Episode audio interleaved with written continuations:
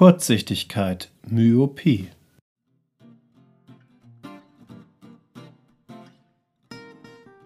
Herzlich willkommen zum Augenzentrum Schleswig-Holstein Podcast.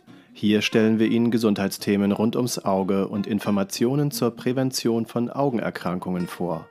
Augengesundheit in Ihrer Nähe mit dem Augenzentrum Schleswig-Holstein. Es begrüßt Sie Dr. Gundolf Westphal. Schön, dass Sie wieder dabei sind.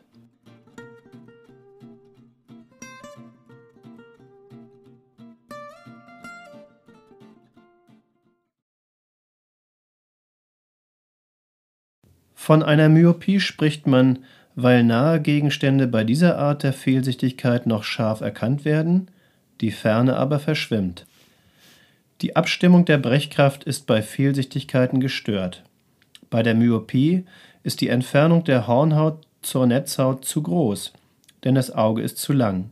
Als Sonderform gibt es auch Kurzsichtigkeiten, die durch veränderte Brechkraftverhältnisse in der Augenlinse zustande kommen, bei der überwiegenden Mehrheit der Kurzsichtigen liegt aber eine sogenannte Achsenmyopie, also ein zu langes Auge vor. Die Lichtstrahlen werden in diesem Fall von der Linse gebündelt und auf einen Brennpunkt, der noch vor der Netzhaut liegt, fokussiert. Deshalb muss man mit einer zusätzlichen Linse, dem Brillenglas, den Fokus wieder auf die Netzhaut verlagern.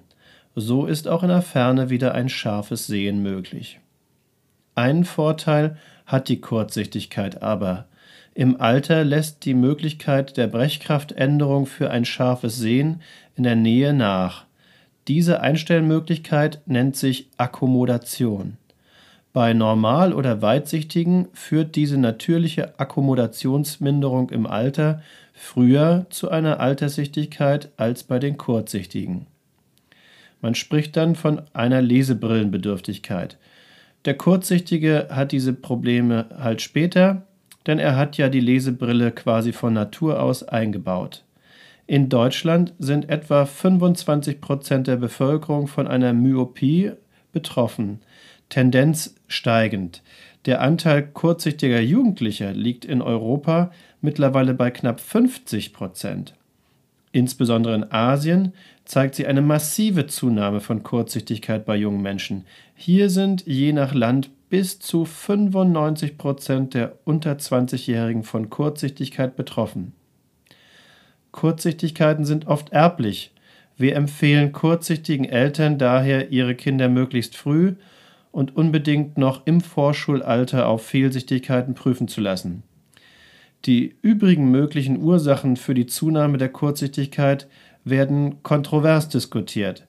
Ob der Gebrauch moderner Medien und damit die zunehmende Naharbeit wirklich ausschlaggebend sind, wird wohl noch einige Zeit im Ungewissen verbleiben, dafür sind diese Techniken einfach noch zu neu. Was sich aber abzeichnet, ist der Zusammenhang von Mangel an natürlichem Tageslicht und dem Augapfellängenwachstum. Dies hat mit unserer modernen, urbanen Lebensweise zu tun. Bitte halten Sie Ihre Kinder daher schon frühzeitig an, mindestens zwei Stunden am Tag draußen an der frischen Luft zu sein, vielleicht bei einem regelmäßigen Vereinssport. Die epidemische Zunahme der Kurzsichtigkeit in der Bevölkerung hat übrigens auch ernste Hintergründe. Mit zunehmender Ausprägung der Myopie steigt die Rate an schweren Augenerkrankungen, die unter anderem Netzhautablösungen und degenerative Veränderungen des Netzhautzentrums umfassen.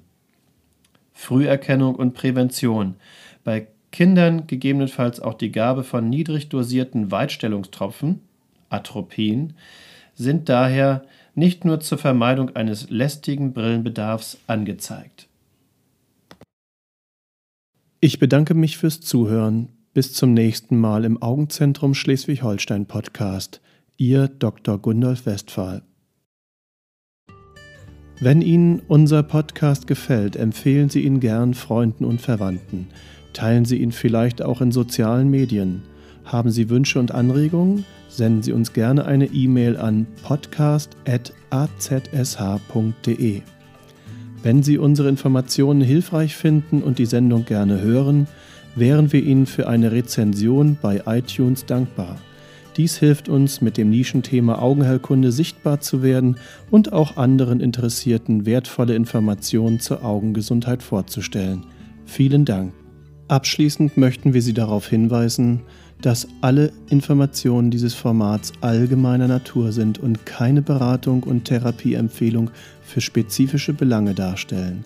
Sie können einen Augenarztbesuch nicht ersetzen. Wenn Sie individuelle Beratung benötigen, stellen Sie sich gerne in einer unserer Sprechstunden in Ihrer Nähe oder in unserer Online-Videosprechstunde vor.